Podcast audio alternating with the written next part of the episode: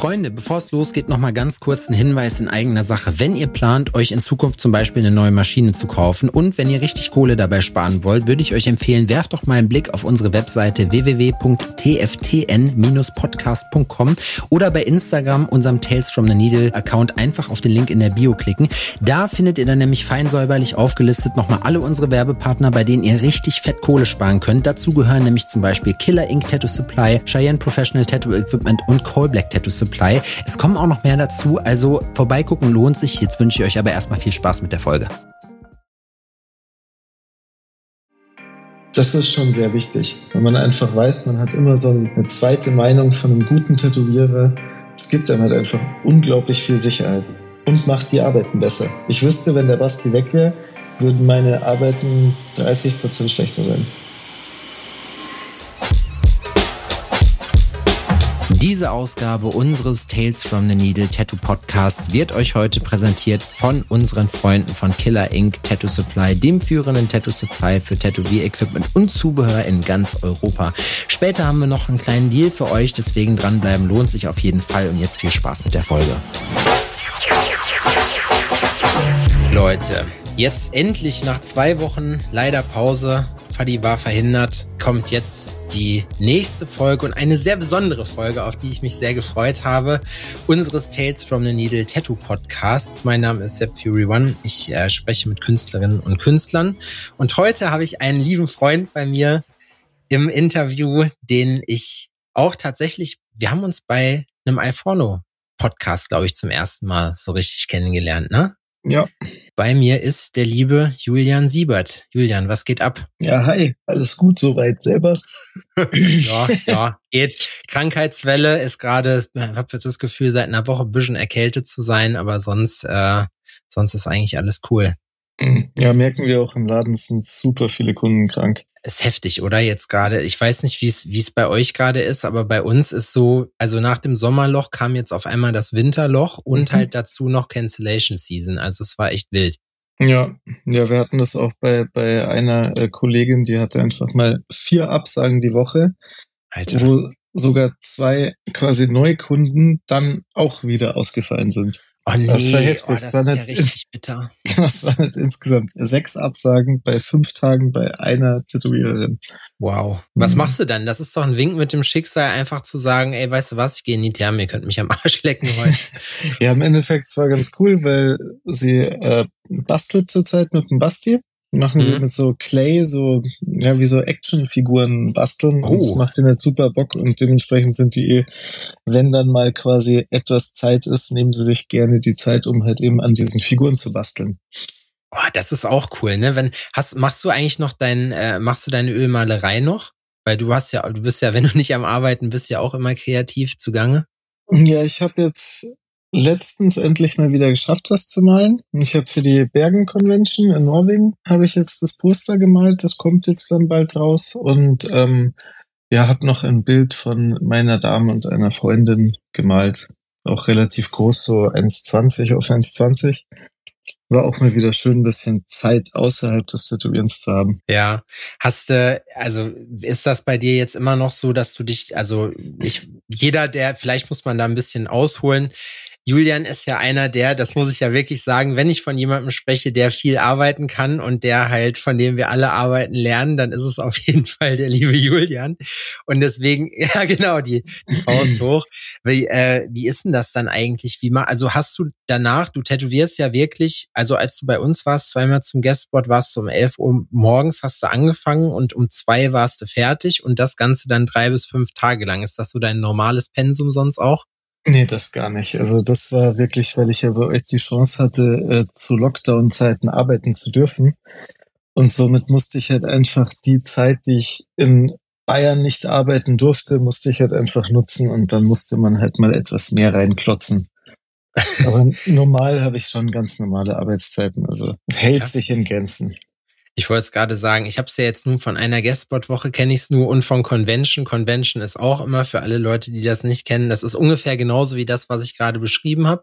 Julian ist sozusagen dann der Letzte hinterher, aber du gehst dann auch noch irgendwie, du bist dann auch nicht so jemand, der dann auch einfach durchzieht, sondern du kommst ja dann auch mit, wenn man dann noch, noch einen drauf macht, ne?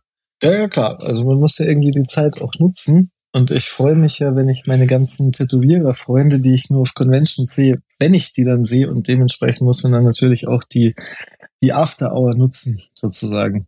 Boah, da bin ich immer meistens zu, da bin ich dann zu platt für. Wenn ich dann abends rumgesessen habe, vielleicht liegt es daran, dass dazwischen zwischen Arbeiten aufhören und dann auf Party gehen dann ein bisschen zu viel Zeit liegt.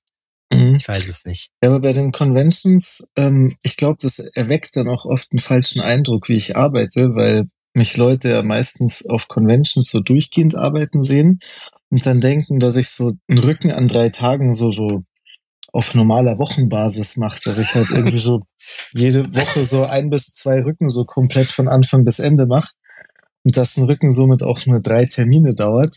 Was man aber natürlich immer bedenken muss, ist, dass ich auf einer Convention einfach teilweise doppelt so lange an einem Tag arbeite, wie ich in einem, im Studio normal arbeite. Und deswegen sieht es dann immer aus, als würde es schneller gehen. Also, oder als wäre das normal, dass ich so arbeite, aber es sind ja wirklich auch wesentlich längere Tage auf so einer Messe. Wie lange arbeitest du dann sonst an einem normalen Tag ungefähr? So, hm. wann, wann bist du raus aus dem Shop? Ja, also ich würde sagen, dass ich schon irgendwie sieben, acht Stunden am Tag im Laden bin, aber von diesen Stunden halt jetzt nicht so lang arbeite. Also ich würde sagen, so aktiv arbeite ich vielleicht so fünf Stunden. Ähm, ja, aber das ist immer so ein bisschen abhängig, was man halt einfach macht. Also ich arbeite ja auch nicht jeden Tag. Also ich bin schon, ich bin schon sehr runtergefahren. Echt? Ja. Aber wie, wie kam's? Weil, also ich kann mich noch dran erinnern, so eigentlich so einen großen Unterschied zu, zu dem, was ich, wie ich dich sonst gesehen habe, habe ich die Male, wo wir zusammengearbeitet haben, jetzt nicht gemerkt. Ja, also nicht immer, ganz, aber. Man nimmt sich halt immer vor und dann wird's aber doch auch mal ein bisschen mehr, aber ja, also ich versuche schon zu reduzieren. Ich merke halt einfach, dass es über die Jahre auch nicht einfacher wird. Das ist halt schon ja. anstrengend. Und auch wenn es Spaß macht, man merkt halt einfach, dass der Körper immer weniger mitmacht. Aber da bist ja, hast du dir jetzt dein nächstes Steckenpferd rausgesucht. So, wir haben ja jetzt schon in Stockholm die erste Freeletics-Einheit geballert. Und ich muss sagen, Sport kann man dir ja auch nicht nachsagen, dass du da faul wärst, ne? Also. Ja, das ist jetzt so mein, mein neues Ding, da habe ich jetzt schon sehr Bock. Also mache das jetzt ja seit zwei Jahren sehr, sehr intensiv. Ich versuche halt wirklich inzwischen so fünf Tage die Woche Sport zu machen, wenn okay. ich es irgendwie hinkriege. Und ja, man fühlt sich halt einfach viel besser. Ich hatte jetzt ja auch schon meinen zweiten Bandscheibenvorfall. Also es ist jetzt auch schon zwei Jahre her. Aber dadurch habe ich halt einfach wirklich gemerkt, ich muss einfach was tun, weil Tätowieren macht es halt nicht besser. Du sitzt nee. die ganze Zeit, bist immer irgendwie nach vorne gebeugt. Und wenn du dann Bandscheibenvorfall hast, merkst du es halt richtig im Kreuz. Und deswegen musst du halt dein Kreuz einfach mit Muskeln um die Wirbelsäule rum quasi unterstützen. Was machst du da? Was ist so dein, dein Grind? Weil gehst du normal pumpen oder machst du Funktionsfitness so? Was machst du da? Ja, schon größtenteils pumpen. Also ich versuche halt immer dreimal die Woche quasi so in Push-Pull Beine Bauch zu splitten und dann dazwischen halt zwei oder dreimal Cardio. Äh, machst du beim Cardio, gehst du da lieber laufen oder setzt du dich aufs Bike? Ja, aufs Fahrrad, weil ich da eben auch merke, ähm, Joggen ist für mein Kreuz die Hölle. Also mhm. auch wenn ich auf dem Laufband bin, man merkt halt immer diese, diese Schritt für Schritt, diese Schläge jo. auf die Wirbelsäule und das geht halt gar nicht und deswegen immer nur Cardio-Radl. Ich habe das bei mir letztens festgestellt, als ich bei uns hier die Treppe des Todes hochgejoggt bin. So, ich habe im, im, unteren Kreuz ist das immer so. Ich muss mal, glaube ich, noch Kettlebell Swings oder sowas mehr einbauen, so dass der untere Rücken noch mal ein bisschen was abkriegt. Sonst ja. kackt der ab dabei. Deswegen. Ja, deswegen ja. sind für mich so Hyper-Extensions so das, was ich am liebsten mache. Also, ja. um meinen Rücken zu stärken quasi. Einfach so 20, 25 Kilo. Äh, vorne dranhängen und dann einfach Hyper-Extensions, finde ich, ist so für den unteren Rücken echt das Beste. Wie machst du das dann, wenn du jetzt irgendwie unterwegs bist? Ich glaube, das letzte Mal wart ihr in Thailand, ne? Oder auf der Chiang Mai Convention? Ich weiß mhm. es nicht mehr. Ja, ich habe im Endeffekt. War in China, oder? Chiang Mai. Ja. Das ist in Thailand. In Thailand, okay, ja, ja gut, macht Sinn. Das, das ist sehr nördlich. Also es ist so ziemlich der eine, ja, also es, wir waren nach Chiang Mai in Chiang Rai und Shanghai mhm. ist wirklich so der, also eine der nördlichsten Städte Thailands und es ist in diesem goldenen Dreieck. Also mhm. ist, äh, äh, äh, Myanmar, Laos und Thailand. Und genauso da in dieser Ecke. Chiang Mai ist ein bisschen weiter unten, aber es ist auf jeden Fall im Norden von Thailand. Ist ganz schön. Mhm. Also es ist halt mehr, also kein, kein Meer, aber umso fair, umso, umso mehr halt quasi so Dschungel, Natur, könnte man sagen. Ist das so, Asien, ist Thailand da dein, dein Favorite oder wo fließt du da am liebsten hin? Also ja. was ist da so für dich, wenn du sagst, boah, wenn es dir aussuchen könntest, dann nach Asien, da will ich unbedingt nochmal hin? Also wir lieben ja generell Asien sehr, gerade auch unsere taiwanesischen Freunde. Ähm, aber urlaubstechnisch sind wir doch am liebsten in Thailand, weil es ist ja so ein bisschen, da wo es am besten schmeckt, ist der Urlaub auch am schönsten. Und wir lieben einfach Thai-Essen. Und ähm, ja, das ist halt einfach schön. Du hast super nette Leute, schöne Natur. Das Essen ist der Wahnsinn. Es ist entspannt. Deswegen sind wir schon am liebsten eigentlich in Thailand. Inga hatte mir das mal empfohlen, weil sie gesagt hat, ich, wir haben irgendwann mal drüber gesprochen, dass äh, ich mal, dass ich nach Indien eingeladen worden bin auf die Neu-Delhi Convention, glaube ich. Und sie meinte auf jeden Fall, wenn du, bevor du nach Indien fliehst, musst du definitiv vorher nach Thailand, weil das ist so der so Beginner Asien, sonst kriegst du den Kulturschock deines Lebens auf jeden Fall. Ja, das äh, würde ich so unterschreiben. Ja. Mhm. Wieso? Ja, es ist halt schon, schon so, als so, als so ähm, Asien-Tourist, ähm, der am Anfang steht, ist, glaube ich, äh, ja, Thailand einfach ein, ein schönes Mittelmaß, weil es ist halt eben sehr ruhig, sehr wenig kriminell, ähm, sauber, größtenteils. Und das ist, glaube ich, ein guter Start. So, Indien ist, ist auch schön, aber da muss man schon etwas, Erfahrung haben. Ja, Erfahrung haben damit. So ging es mir jetzt in Ägypten. Wir waren im September da und ich habe auf jeden Fall so sechs Tage gebraucht, bis ich so auf Kairo und auf Luxor, so auf die äh, Gegenden, wo die jetzt nicht gerade Touri-Gegenden sind, so klargekommen bin. Weil es ist alles mhm. laut, es ist alles, jeder will irgendwie was von dir. Und du merkst erstmal so nach so einer Zeit, dass die Leute dann alle auch super freundlich sind und eigentlich auch nur, ne, die wollen halt auch alle nur leben und Business machen, so, aber es ist erstmal so voll der Kulturschock auf jeden Fall. Ja, ja, ich finde, man muss auch immer so den, in dem jeweiligen Land, in dem man ist, erstmal so ein bisschen diesen Vibe abbekommen, wie die Leute mhm. sind und sich auch darauf einlassen. Man kann ja nicht erwarten, so, ich bin Deutsch und überall sollen sie sein, wie ein Deutscher ist. Also das wäre totaler Schmarrn und deswegen ist es schon immer so, finde ich, braucht immer so ein paar, paar Tage, bis man sich so ein bisschen drauf einlässt. Einfach merkt, so, ja, ich bin woanders und dann lebe ich damit. Und dann geht das eigentlich auch immer ganz gut. Ähm, da ihr ja auch relativ viel unterwegs seid, würde mich auf jeden Fall mal interessieren, wo bist denn du am liebsten auf der Welt? Also was ist so, jetzt mal Asien, okay, ist Thailand, aber was ist, wo du sagen würdest, boah, das ist Nonplusultra? Also ich muss sagen, ähm, Asien generell ist schon so unsere Lieblingsecke. Aber am ähm, ja, vielseitigsten, wo wir bisher waren, kann man doch sagen, ist man einfach in Europa. Weil nehmen wir jetzt mal Amerika. Ich finde Amerika sehr schön. Es ist sehr interessant. Du hast so mhm. von maximaler krasser Natur zu dem krassesten Kapitalismus, Entertainment, hast du halt alles so. Du hast so diese Extreme. Mhm. Ähm, aber du bist jetzt in New York, isst einen Cheeseburger, fährst nach San Francisco, kriegst einen Cheeseburger und bist mhm. in LA und kriegst einen Cheeseburger. Und das kannst du halt mit dicker Pizza und Burritos noch weiter spinnen, aber das war's dann. Und da fliegst du halt in einem Kontinent mehrere Stunden. Das ist krass, und, oder? Genau, und in Europa ist es schon krass. Du fliegst halt eine Stunde und bist in Frankreich, Spanien, Griechenland, äh, Skandinavien. Du hast halt einfach super krass viele, viele verschiedene Kulturen. Das ist schon spannend, so die Bauwerke, die, die generelle Lebensart der Menschen. Das ist schon sehr, sehr geballt, sehr viel Kultur. Und das ist mhm. sehr schön. Also, das hatte ich auch mit Benjamin Laukes, so ein Kumpel von mir, ähm, der hat das eben auch ähnlich gesehen, weil der in, äh, aus, aus Australien kommt. Mhm. Und da hast du halt eben was ähnliches, sind halt sehr, sehr weite Strecken und es ist halt weniger vielseitig und deswegen ist er dann ja auch zu seiner Frau nach Griechenland gezogen, weil er diese Vielfalt in Europa eben auch so schön fand.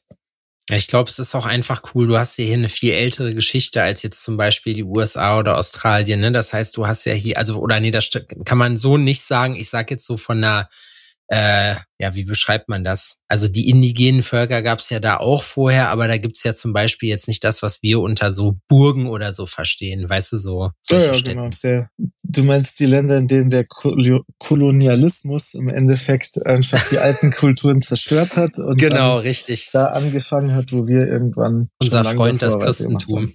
Das meine genau. ich. Ja. Ja. Aber, aber ohne da, ja, weiß ich nicht. Ich denke mir halt manchmal so, das ist schon, wie die Welt wohl dann aussehen würde, wenn es das alles am Ende nicht gegeben hätte. Ne? Das wäre auf jeden Fall schon witzig. Oder ja. was heißt witzig, wäre es nicht für die meisten Leute, aber es wäre es wäre schon irgendwie interessant. Ja, aber ich muss trotzdem sagen, dass wir in der alten Welt leben.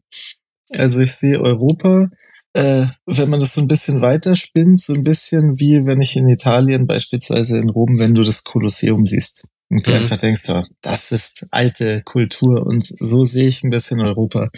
Wenn man in Asien ist, ähm, wenn man in Taipei beispielsweise in Taiwan ist, wenn man in Dubai ist und auf irgendwelchen Wolkenkratzern steht und einfach mhm. mal so nach unten schaut und sieht, was da für eine Technologie existiert, die wir in Europa, also irgendwie kommt es mir so vor, als hätten wir es so ein bisschen verpasst, den Anschluss.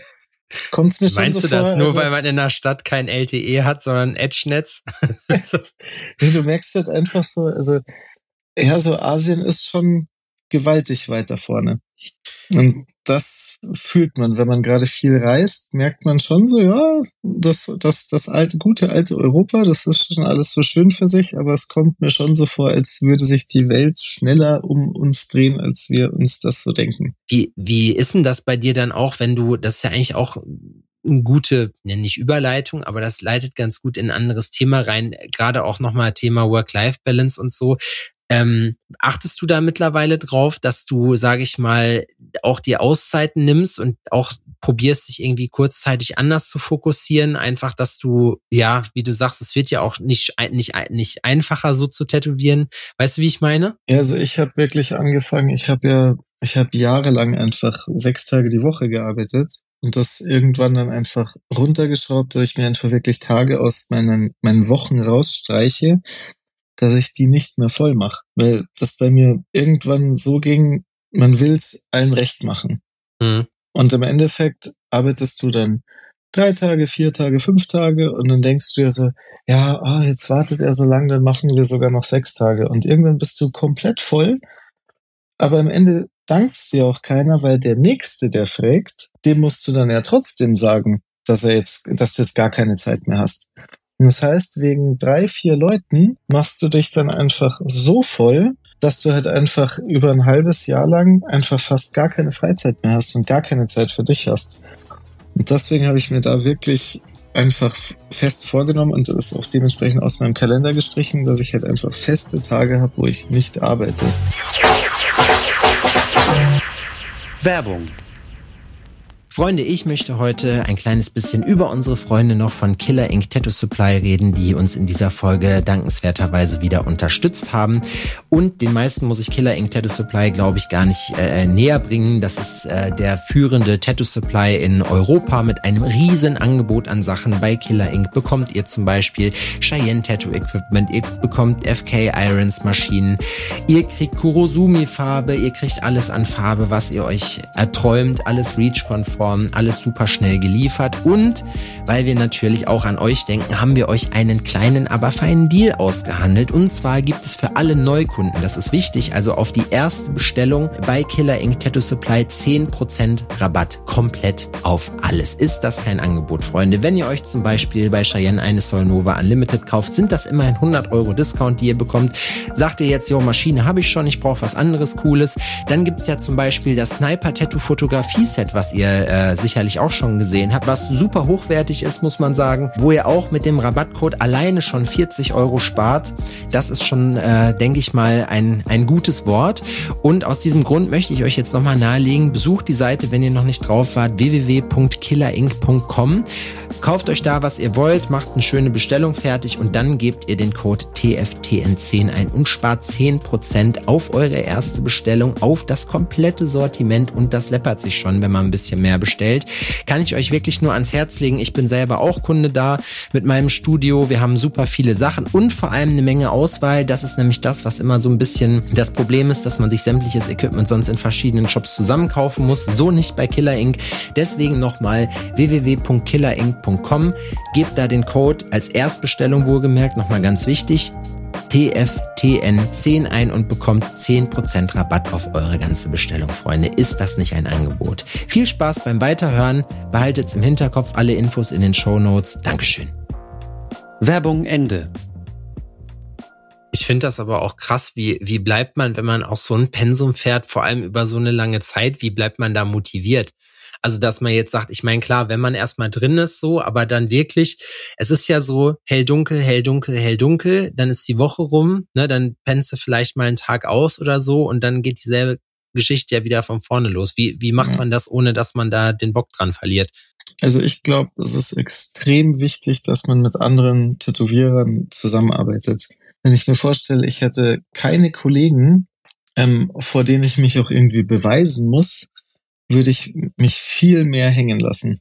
so, mhm. ich habe ja den Basti bei mir, das ist ja so mein, mein längster Kollege und wir tauschen uns ja so extrem viel aus. Äh, meine Frau hilft mir auch super viel. Also das muss ich auch wirklich sagen, meine Frau äh, malt jetzt ja noch nicht so lang, aber hat einfach ein extrem gutes Auge. Ähm, und die kann sich Sachen anschauen und sie kann es vielleicht nicht selber zeichnen, aber sie sieht, wo mhm. was gut oder nicht gut ist und dann kann ich es quasi ändern. Und beim Basti ist es halt einfach, dass natürlich sein zeichnerisches äh, Know-how da eben auch noch dazu kommt. Und ich weiß halt, wenn ich einen Entwurf zeichne, dann zeichne ich den natürlich für meinen Kunden. Also ich wähle ja meine Kunden immer an, anhand ihres pers persönlichen Wunsches aus. Mhm. Ähm, und dann müssen sie mir halt quasi vertrauen, was ich draus mache. So ein mhm. bisschen. Ähm, aber ab diesem Zeitpunkt male ich es dann eigentlich nicht dafür, dass es meinem Kunden gefällt, sondern dass es dem Basti gefällt. weil, ja, weil der, der Basti ist einfach ein sehr guter professioneller Tätowierer. Meine Kunden sind oft ähm, ja quasi äh, Tattoo-Begeisterte, aber ja mhm. quasi in den meisten Fällen keine äh, ausgebildeten Tätowierer. Das heißt, sie vertrauen uns ja so ein bisschen und dann mhm. ist es so, ich denke, ich tue so, ich, ich, ich versuche sowieso das Beste für meinen Kunden zu tun. Aber wenn ich jetzt noch einen professionellen Tätowierer begeistern kann, dann muss es ja zwangsweise meinem Kunden auch gefallen. Und das ist so der Punkt, was mich halt, also mir so diesen Drive gibt, dass ich halt immer weiß, ich habe da Leute, die das kontrollieren, was ich mache, die mir auf die auf die Finger schauen und die das dir nicht hält durchgehen so, lassen. Genau, wo ich halt einfach weiß, so, auch irgendwie so cheaten, dass ich irgendwie so, so, was weiß ich, irgendwelche Sachen aus dem Internet teilweise verwenden würde. Und ich denke, ja, mein Kunde, der sieht das nicht, wenn ich da jetzt irgendwelche ja. so Bilder so reinschneide, so teilweise. Ähm, der Basti wird sofort sehen und dann würde ich mein Gesicht verlieren. Und deswegen achtet man da halt wirklich drauf, dass man einfach eine gute, saubere Arbeit abliefert. Und wenn die quasi einem Tätowierer gefällt, wie gesagt, glaube ich, dass sie meistens dann auch dem Kunden gefällt. Also die Quote ist zumindest sehr, sehr hoch. Es gibt auf jeden Fall in dem Sinne, wenn dein Auge und dein, deine, deine Messlatte schon so hoch liegt, dann gibt es eigentlich wenig Gründe, wie du schon sagst, dass der Kunde dann nachher sagt, nee, finde ich kacke, weil wenn du, ich hatte mit Basti letztens noch das Thema, ich habe ihn gefragt, ob er, äh, warum er seine Outlines zum Schluss macht. Das hat er mir dann erzählt hinterher.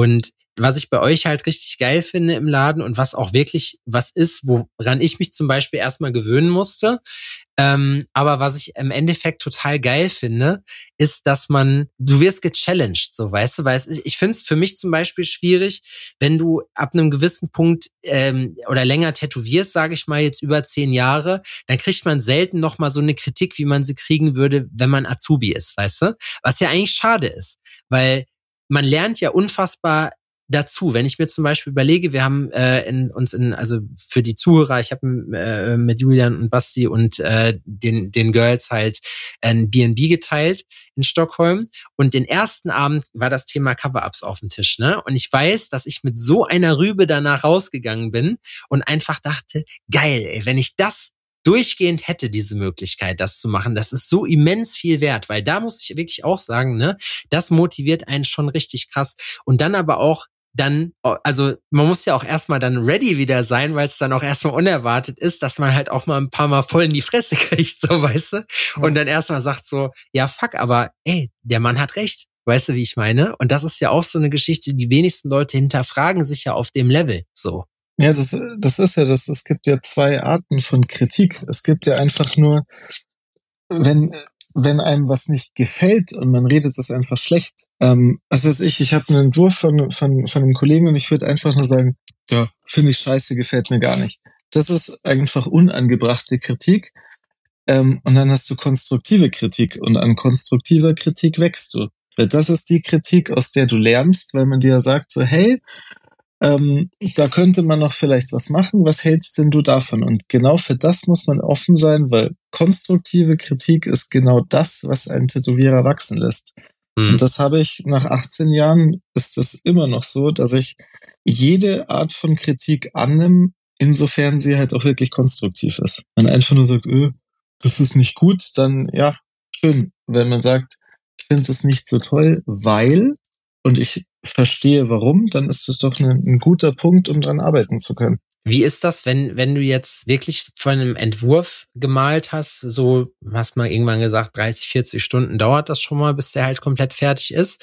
Mhm. Und du legst ihn hin und Basti guckt drüber und er gibt dir eine, ich glaube nicht, dass das häufig vorkommt, weil dafür kennt ihr euch ja auch zu gut, aber so eine richtige, so eine Kritik, die wirklich wehtut, weil du, weil er vielleicht auch den Finger in die Wunde legt, wo du schon vorher wusstest, ja, ich weiß nicht so richtig. Wie reagierst du dann? Genau das ist eben der Punkt. Da muss man über sich hinauswachsen, weil man in den meisten Fällen ganz genau weiß, dass das richtig ist und dass er ja. genau in die richtige Wunde gedrückt hat, weil das genau der Punkt ist, warum du mit deinem Entwurf nicht zu 100% zufrieden bist.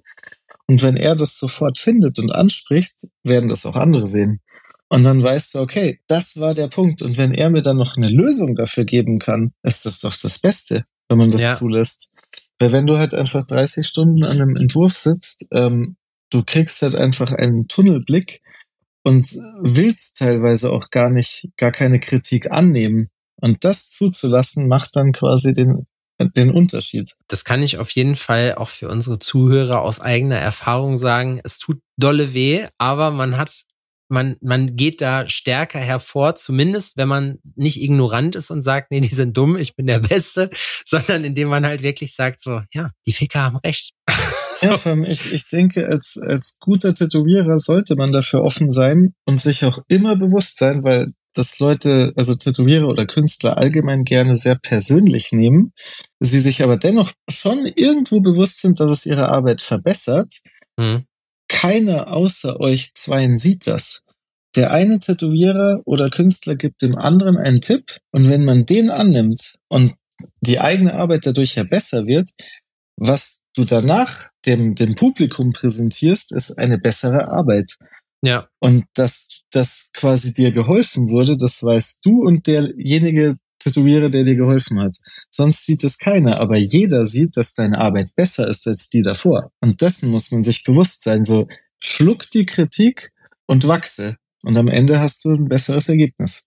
Wusstest du das von Anfang an oder musstest du das lernen, als du mit angefangen hast, mit Basti zusammenzuarbeiten? Ja, es ist ja beidseitig. Also wir haben uns schon immer einfach, wie gesagt, konstruktiv kritisiert und mal, mal rutschen einem irgendwelche vielleicht gemeinen Worte raus, wenn man halt einfach so so Meier halt gerade auch nicht den besten Tag hat, dann schaut man sich das an und dann meint man so, ja, also den Teil und dann kommt kommt der Tätowierer und sagt gleich, ja, aber, und dann sagst du so, nee, Mann, nee, das ist scheiße.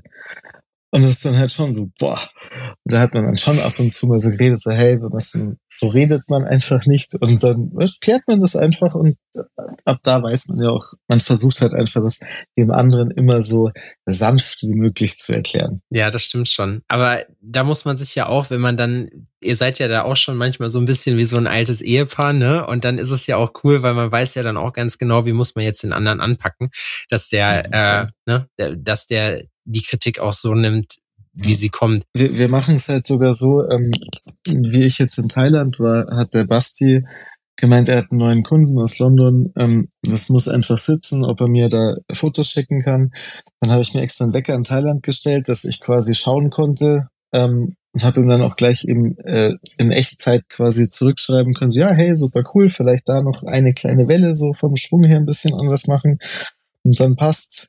Genauso wie ich, äh, wie ich meiner Frau den Rücken ja gemacht habe, den habe ich komplett freihand gemacht. Und der Basti war nicht im Laden. Und es war dann so, ich kann doch meiner eigenen Frau nicht den kompletten Rücken freihand machen. Und dann, dann passt da irgendwas nicht. Und sobald er es anspricht, es aber schon ist tätowiert ist, ja. ist es immer drauf dementsprechend habe ich den ihn halt dann auch angerufen und dann haben wir ein Video gemacht und dann hat er sich das Video angeschaut, dann haben wir nochmal telefoniert und das ist schon sehr wichtig, weil man einfach weiß, man hat immer so ein, so ein Backup, man hat immer noch ein, eine zweite Meinung von einem guten Tätowierer.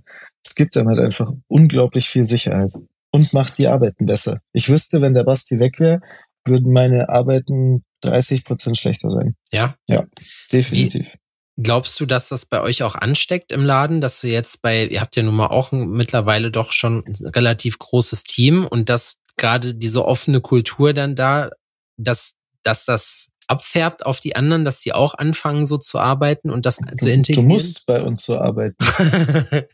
du wirst kritisiert, aber eben konstruktiv und das musst du annehmen, weil wenn du es nicht annimmst, macht, wird es dich halt irgendwann kaputt machen weil man ja. dir natürlich immer irgendwelche äh, Verbesserungsvorschläge macht und wenn du die dauernd nicht annimmst und man dir dann danach sagt, so, naja, siehst du, hättest du es so gemacht, wie wir es dir gesagt hätten, wäre es besser geworden.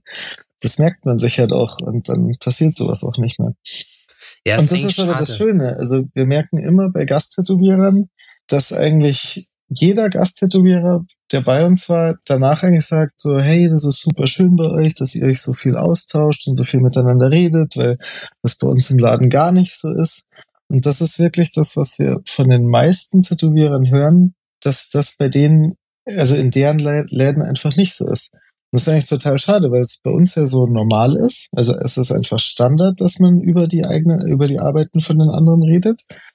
Ähm, aber viele machen das einfach bis heute nicht weil man halt immer so dieses, dieses Ego im Weg hat. Mhm. Das ist ganz schade. Ich glaube auch, dass das jetzt gerade so, so ein bisschen noch mal mehr überhand nimmt, wo die Szene noch mal so ein bisschen weitläufiger ist, als sie mal war, weil Tätowieren so als du angefangen hast, noch mal mehr als als ich angefangen habe. Aber es gibt ja jetzt einfach so unfassbar viele und da auch welche, die halt eben.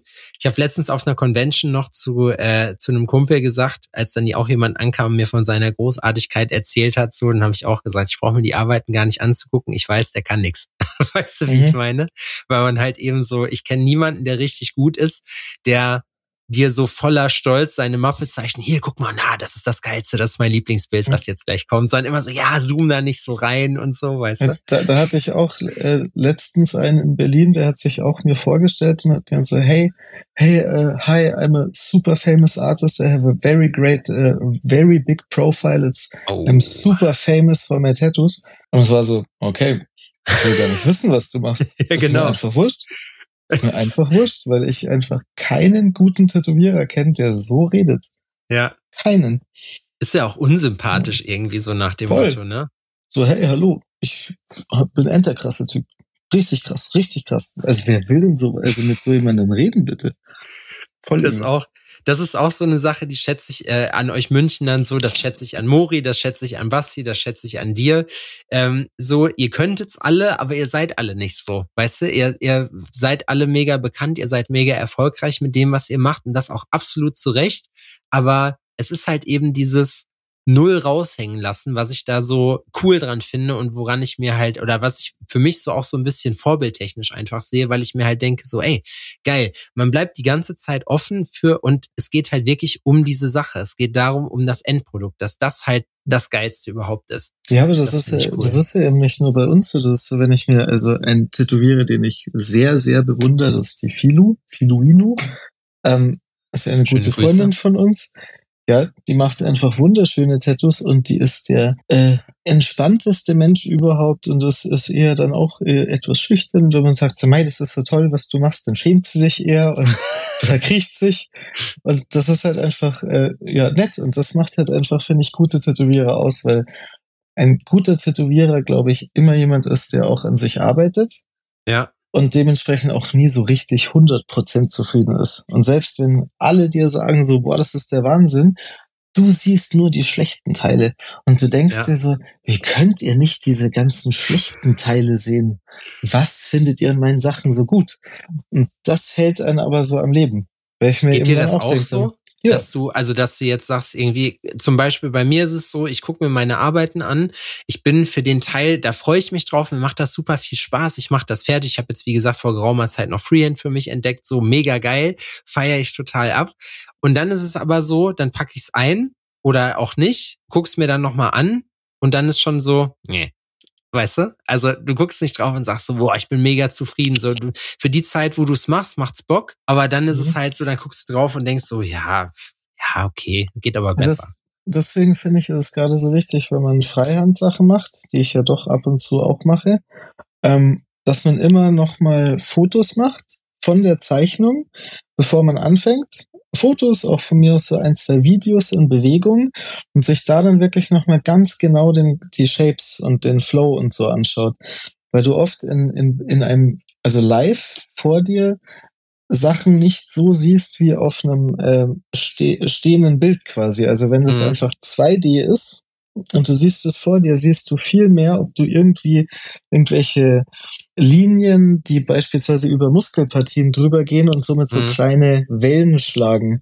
Das siehst du oft in Live nicht. Wenn du es aber auf dem Foto siehst, dann siehst du gleich, ah, hm, da sollte ich noch mal so ein bisschen korrigieren. Das finde ich ganz, ganz wichtig, dass man sich immer davor, bevor man wirklich mit bei Freihand anfängt zu tätowieren, immer noch mal so ein bisschen einfach sich noch mal davon noch mal reifen bisschen, genau sich so ein bisschen so so von diesem diesem Live-Eindruck distanziert und es noch mal so ganz klar auf dem Foto anschaut, weil das ist ja im Endeffekt das, wie dein Tattoo am Ende dann noch aussieht. Es ist 2D meistens, also Ja. fotografierterweise. Ist, machst du, also ich meine mich erinnern zu können, aber du machst ja auch deine Freihandarbeiten ja nicht sofort, also so, so spontan ad hoc. Die entwickeln sich ja nicht einfach, sondern du machst ja vorher ein Konzept, ne?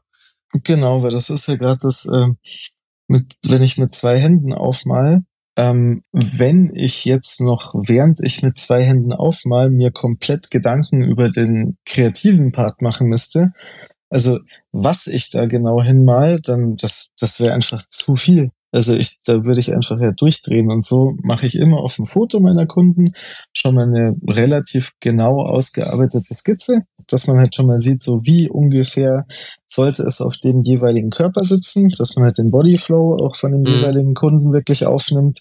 Ähm, mal das relativ sauber, dass ich einfach weiß, wo ist schwarz, wo ist weiß, wo sind irgendwie bestimmte Farben. Ähm, wie passe ich es an den Körper an? Und dann male ich quasi mit beiden Händen mehr oder weniger ein Porträt sozusagen von meiner Skizze. Aber warum Genau. machst du es dir ja nicht leicht und stencilst das dann einfach? Ähm, weil ich finde, dass es, äh, wenn man es Freihand aufmalt, du kriegst eine ganz andere Dynamik rein.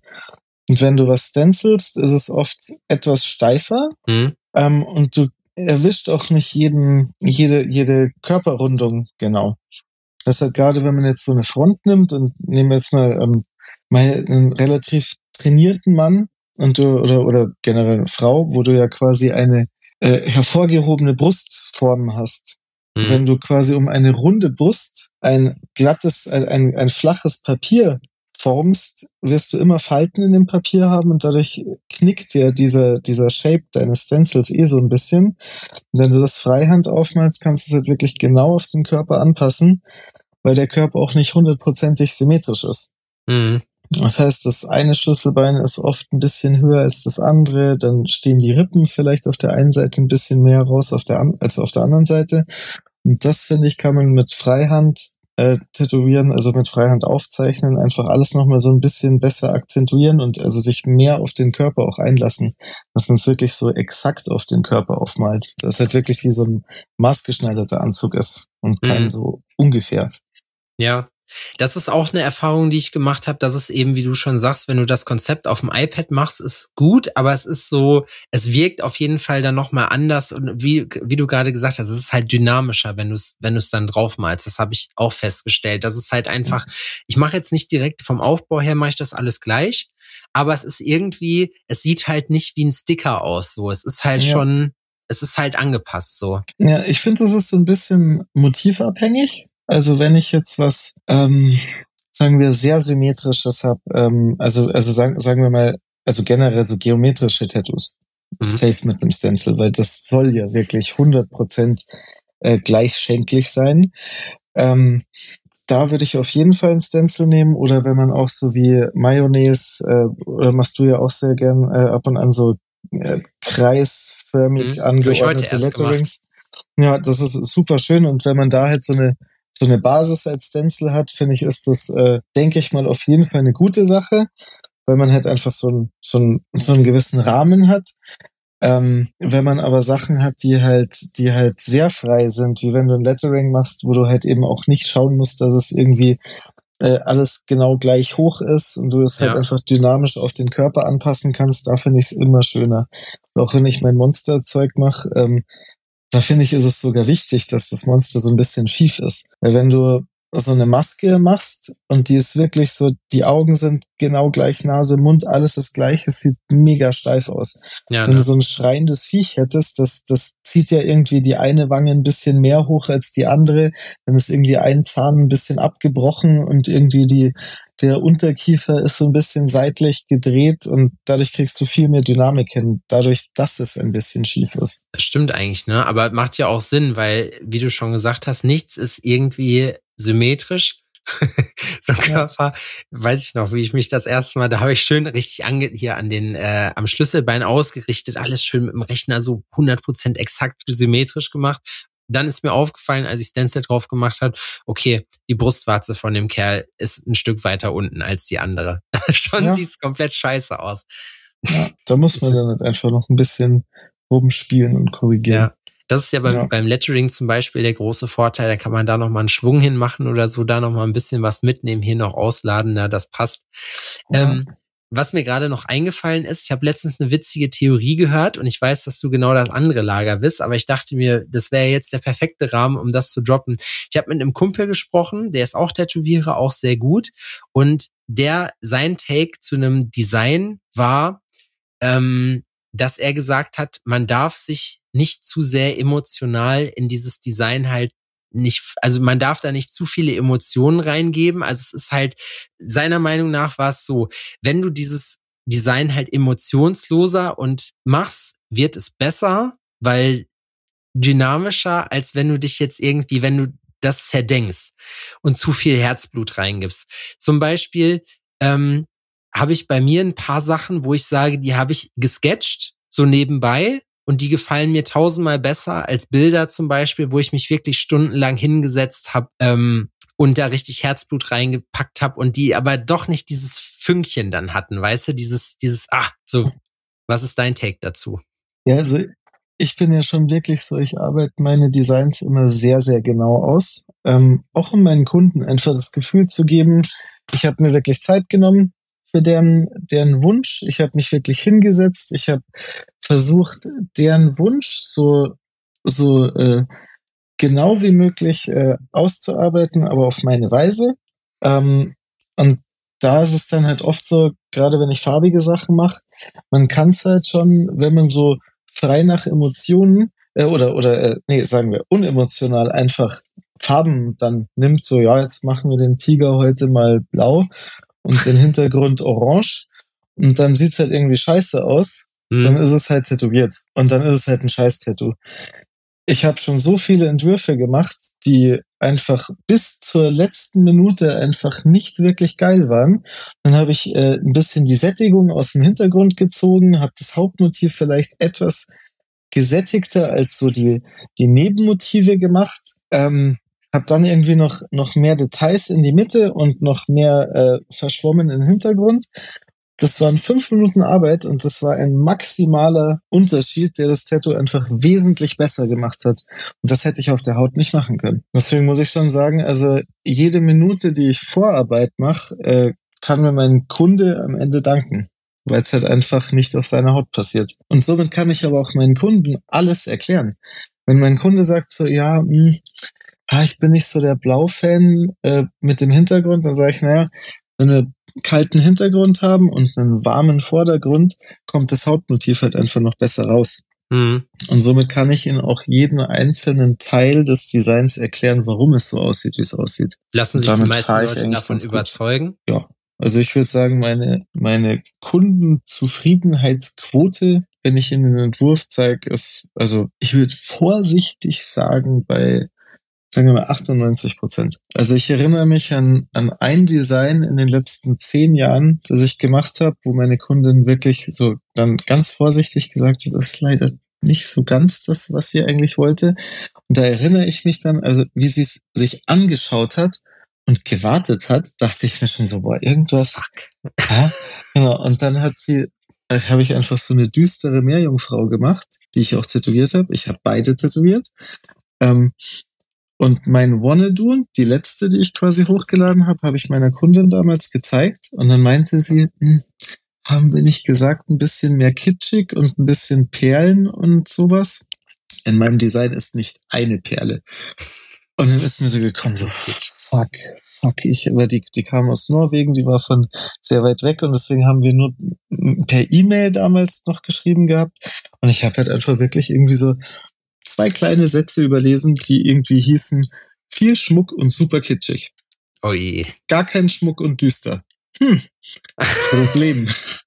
Einfach die Wimpern noch ein bisschen länger gemacht, so weißt ja. du, die Augen ein bisschen was größer. Und da muss ich echt sagen, das war auch einfach mein Fehler. Also ich habe mich dann auch, ich habe auch gesagt, es tut mir leid, ich habe das echt irgendwie, aber ich hatte ja damals noch gesagt, so wenn wir das nur so über E-Mail machen, sie nicht zum Aufzeichnen extra kommen muss aus Norwegen, soll sie am Freitag kommen und wir tätowieren am Montag. Mhm.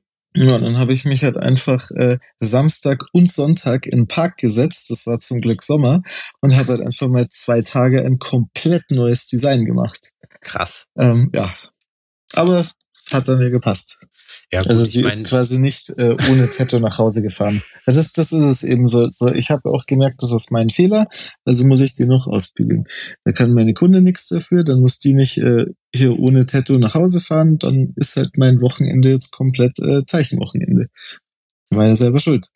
Was ist dein, dein absoluter Nummer eins Tipp für jemanden, der anfängt zu tätowieren gerade? So, womit, womit kommst du am allerweitesten? Ja, was wir schon davor gesagt haben, im Endeffekt konstruktive Kritik annehmen. Also das ist wirklich das, was man lernen muss, dass man einfach immer offen für Kritik ist und immer versucht, irgendwie weiterzukommen, indem man Hilfe auch annimmt. Wer keine Hilfe annimmt, bleibt irgendwann einfach stehen. Oder kommt erst ja. gar nicht so weit, dass er überhaupt richtig anfängt. Ja, wenn du dir anguckst, das ist auch zum Beispiel so, ist mir mal aufgefallen bei vielen Leuten, die dann so ihren Hype haben, wo die Arbeiten danach giga schlecht werden, weil die einfach dann offenbar selber davon überzeugt sind, dass es jetzt geblickt haben irgendwie, ne? Ja, das merkt man auch oft bei, bei sehr guten Tätowierern, die dann halt so ihr, ihr Ding gefunden haben, dafür super gehypt werden ähm, aber sich dann nicht mehr weiterentwickeln. Und dann hast du halt so immer das gleiche Design, also immer den gleichen Aufbau, einfach mhm. nur immer ein bisschen anders, so, so von der Zusammensetzung. Ähm, es ist halt irgendwann langweilig. Ja. Gibt's von den Sachen, die du jetzt noch nicht kannst, gibt's noch irgendwas, was du, wo du sagst, das würdest du gerne können oder lernen? Das ist sowas, was du dir noch, was noch auf deiner Bucketliste ist? Mai, was ich immer sehr, sehr schön fand und nie konnte, ist einfach Lettering. Also, weil Letterings sind halt wirklich was, was einfach super, super viel Können braucht. Das ist immer so, also ich hatte schon, ich hatte schon Gasttätowierer, die gemeint haben, so ja, also wenn, wenn ihr mich vollbucht, dann nur Porträts und sowas, also so, so Sachen wie so Letterings, das machen sie nicht, das ist für sie keine Kunst. Und es war so, ja. Okay, Boomer. So ja. weißt ja, und es war halt so, mh, ich tätowiere seit zwölf Jahren und kann keine Letterings. Ähm, ich würde sie vielleicht können, wenn ich mich halt zehn Jahre lang damit auch beschäftigt hätte. Das stimmt aber, ich aber nicht, halt dass immer du so nicht kannst. Ja, also meine Letterings sind schon äh, sehr semi gut. Also, du könntest jetzt, also sagen wir so, du könntest jetzt nicht Lettering Artist bei dir in dein Instagram Profil schreiben, das nicht. Aber ich kann ja jetzt, äh, ich habe letztens mal ähm, oder jetzt schon zweimal einen Workshop gemacht so äh, zum Thema Lettering und wenn ich mir da angucke, was da bei Leuten passiert, dann muss ich wirklich sagen, da bist du aber ganz oben mit dabei mhm. bei den Sachen. Also unter den unter den äh, äh, Blinden ist der Einäugige der König. Quasi. Ja, genau, richtig. Mhm. Manchmal, es kommt ja, ja. ja darauf an, aber wir wissen ja auch beide, du bist zu ehrgeizig dafür, um nicht damit zufrieden zu geben. Ja, das ist halt eben, man kann halt, also wenn man's, wenn ich was mache, dann mache ich es halt einfach richtig.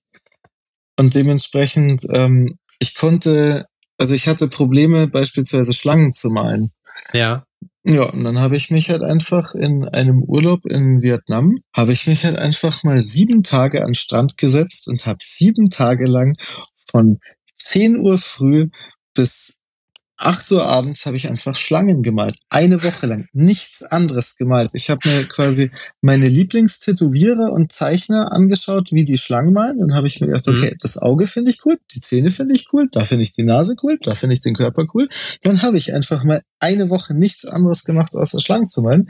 Und schwuppsdiwupps waren die Schlangen vielleicht nicht perfekt, aber auf jeden Fall wesentlich besser als vor dieser Woche. Und es ist schon mal halt weitergekommen, ne? Ja, genau. Aber dass ich jetzt hier äh, Snake Artist in mein Profil schreiben würde, würde ich deswegen trotzdem nicht. Aber ich habe zumindest Snake ein, genau, aber ich habe zumindest einen gewissen Prozess gemerkt. Und so wäre es halt auch bei Letterings. Man muss halt wirklich sich reinhängen, dass daraus oder was Schönes bei rauskommt. Was gefällt dir denn bei Letterings am besten? Machst du lieber oder magst du lieber so das klassische, das geschwungene Skript oder eher so was derberes? Was, was ist das, was du am geilsten findest? Mm, ich glaube, am geilsten finde ich, ähm, eher so eine Frakturschrift, hm. die so einen gewissen Flow dann noch hat. Quasi. Also so ein bisschen Schnörkels dran. Ja, genau. Also ja, ja, ja, genau. Wenn du so ein, sagen wir mal so von der Basis, so auch so wie so ein, so ein Old English hast, das halt so einen gewissen Flow hat, das, das halt einfach ausladende Spitzen hat. Sowas so ein bisschen stachelig spitzigeres hat. Mhm das fände ich, glaube ich, so was Kantiges mit gewissen, mit so, so Flow-Spitzen, so die Richtung. Da kann ich dir, den wirst du wahrscheinlich sowieso selber kennen, aber da kann ich dir wirklich meinen absoluten Lieblingstätowierer Kingsley Hayward ans Herz legen, vom Lowrider ja, aus London. Ist, ja, ja, großartig. Der Dude ist, ist, ich weiß ja. nicht, was der anders macht und ich denke, ich gucke mir das immer an und ich denke mir nur so, du Missgeburt, Alter, warum mhm. kannst du, warum kannst ja. du das? Ja, aber das ist eben auch so, äh, Benjamin Laukes ist auch so von der Schrift her, finde ich auch sehr schön. Weil es einfach wirklich, ähm, es ist leserlich, es hat einen coolen Flow, mhm. gefällt mir sehr gut. Ja, leserlich ist ja auch immer so eine Sache. Leserlich liegt ja immer im Auge des Betrachters. Ne? Es gibt äh, genügend Leute. Muss nicht. Ich, ich nenne sie immer die Areal Brotherhood. Und für die Areal Brotherhood kann man Sachen chiffrieren, indem man einfach so einen kleinen Haken an einen Buchstaben macht. Das macht das für die gleich unleserlich. So weißt du, wie ich meine? Ja.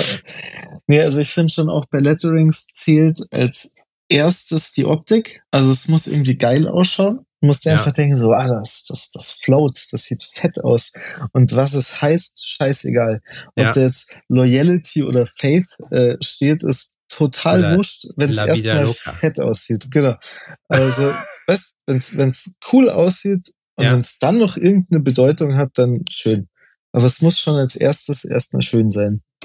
Das ist auch witzig, weil bei mir ist das so, bei Kingsley war es jetzt das erste Mal auch wieder seit längerem so. Man wird ja dann auch so ein bisschen stumpf, wenn man sich die ganze Zeit Social Media reinzieht ähm, und halt hier mit geilen Tattoos zugebombt wird. Aber das ist wirklich was, wenn da so ein richtig fettes Lettering kommt, das gucke ich mir an und das gibt mir was, weißt du? Ich habe mhm. nichts, mein, meine Lebenssituation hat sich nicht gebessert dadurch. Wenn ich krank bin, bin ich danach nicht gesund, aber ich finde es mhm. irgendwie geil. Es gibt mir irgendwas.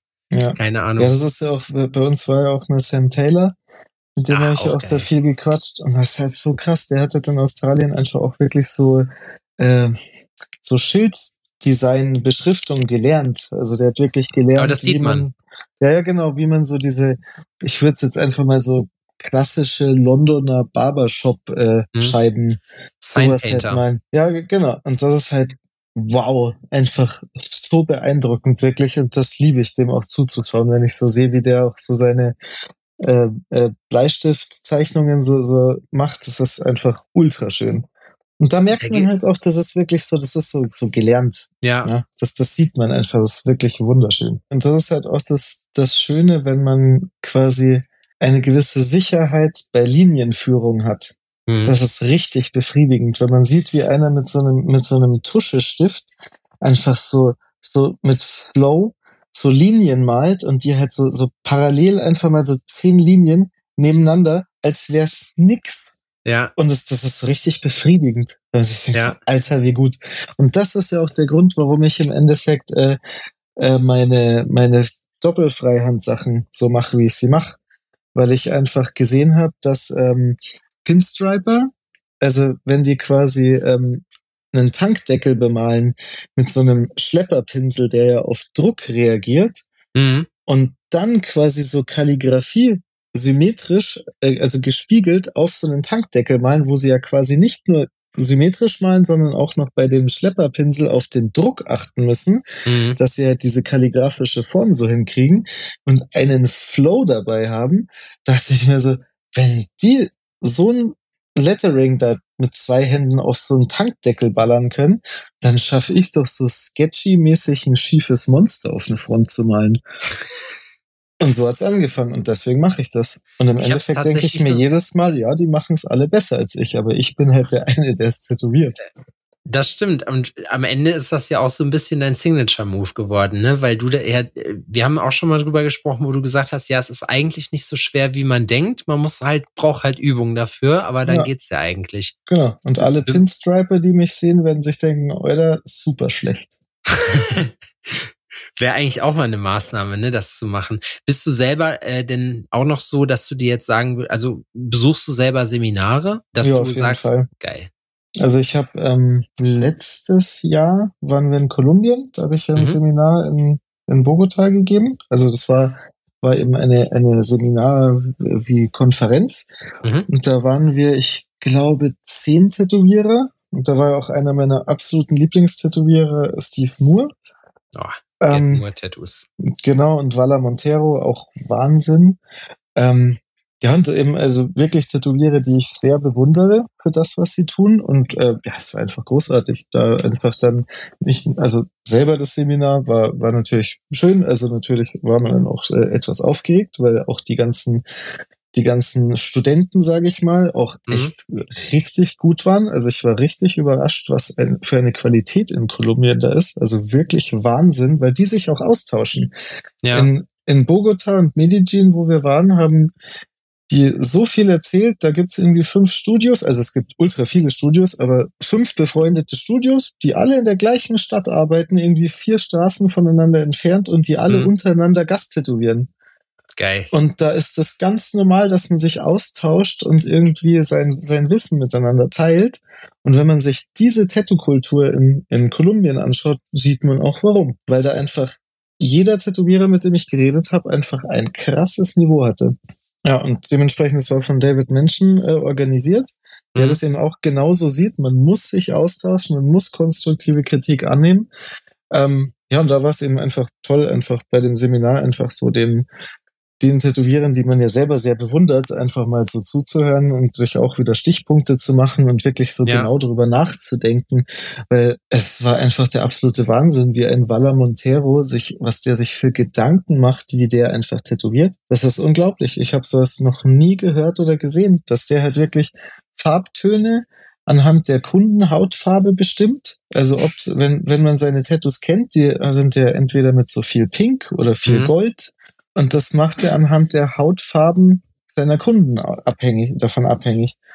Ob das eben ein, ähm, sagen wir mal, eine, eine rosastichige Haut ist oder eine eher karamellfarbene Haut, macht dann den Unterschied, ob er jetzt was, was Pinkes macht oder was Goldenes macht. Also das kannst gar nicht so richtig du bestimmen, das bestimmt dein eigener Hautton. Ja. Und dann macht, macht er sich solche Gedanken, was ja schon mal sehr beeindruckend ist.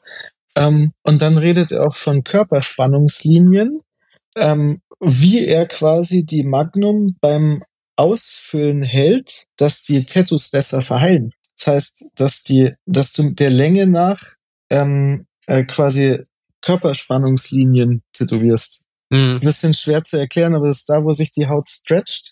Würdest du der Länge nach eine Narbe, also eine, eine Linie schneiden und zunähen Ja. und nicht quer, dass sich diese Narbe quasi aufziehen würde. Ah, okay, verstehe. Falls Ja. man das so ungefähr dann verstehen kann. Ja, Und ja. anhand quasi von Ärzten und warum die Leute so aufschneiden, wie sie aufschneiden, sie sie aufschneiden anhand der Körperspannungslinien, hat er einfach erklärt, wie er tätowiert. Und ich dachte mir, ich saß da da und dachte mir so, habe ich, weiß ich überhaupt, was ich da tue? Das war, das war richtig beeindruckend. Aber das finde ich eben so geil, wenn du Leute hast, die halt eben so krass reingenördet sind und dir das auch eben fundiert erklären können, warum die das machen. Nicht so, ja, ich habe das, mach das einfach so und es funktioniert, sondern nee, nee, das hat schon seinen Sinn, warum er das macht. Voll. Ich bin sehr gespannt. Ich habe mir nämlich jetzt auch äh, zu zu Black Friday das We Make Artists, äh, den We Make Artists Zugang gegönnt, weil ich jetzt auch Bock habe. Da hast du ja auch ein Seminar, ne? Ja. Ähm, deswegen, wir sind jetzt auch leider schon am Ende der Zeit, muss ich sagen. Ähm, deswegen, aber ist das auch eine ganz gute Überleitung. Ähm, ich habe es noch nicht gesehen. Ich kenne ja nur die Ausschnitte von dir. Ähm, mhm. ich bin aber sehr, sehr gespannt darauf und äh, du hast ja auch, wie gesagt, deine, deine Dinger dazu beigetragen. Deswegen machen wir es bei uns immer auch so, dass der Gast dann immer das letzte Wort hat und nochmal so ein bisschen Werbung machen kann für seine Sachen. Und äh, ja, dann mach mal. Ja gut, also im Endeffekt, wenn wir gerade über Remake Artist geredet haben, ich habe jetzt in dem Seminar ja auch sehr viel äh, von Tätowierern gesprochen, die ich sehr bewundere, wie eben Philo oder ein Vala Montero, aber eben auch äh, Benjamin Laukes und Cecile und ganz viele andere Freunde von mir, die auf äh, Remake Artist eben auch sind.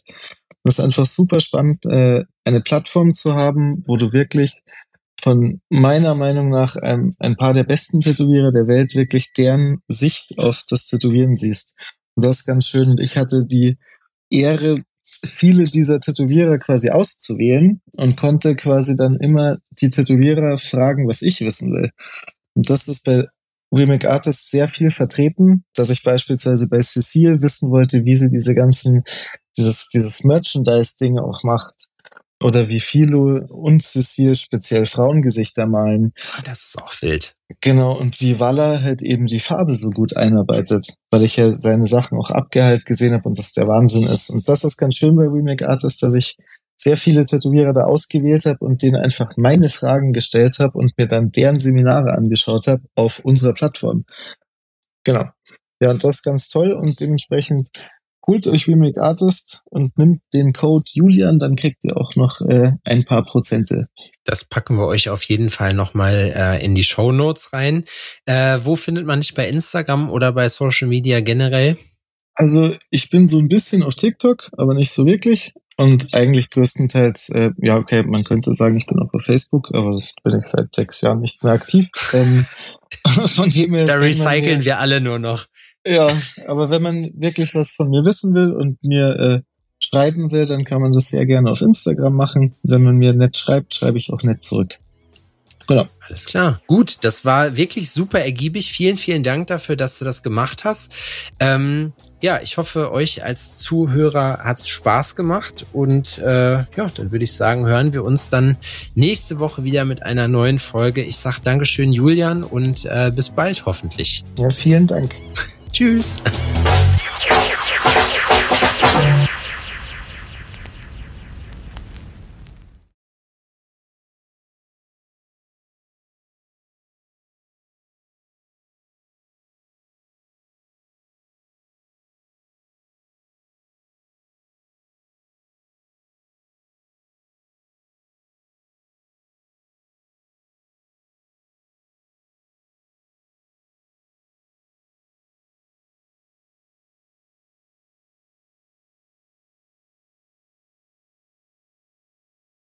Ich hoffe, dass es euch Spaß gemacht hat. Ich hoffe, dass ihr euch gut unterhalten gefühlt habt und ein bisschen was mitnehmen konntet. Wenn ihr Rückfragen zu gewissen Themen habt, was auch immer, lasst es uns gerne wissen. Ähm, ansonsten würden wir uns sehr freuen, wenn ihr uns bei den gängigen Streaming-Portalen bewerten würdet. Erzählt auch gerne euren Freunden davon über einen Shoutout auf Instagram und anderen Social-Media-Kanälen. Freuen wir uns natürlich auch immer. Support ist kein Mord. Denkt dran.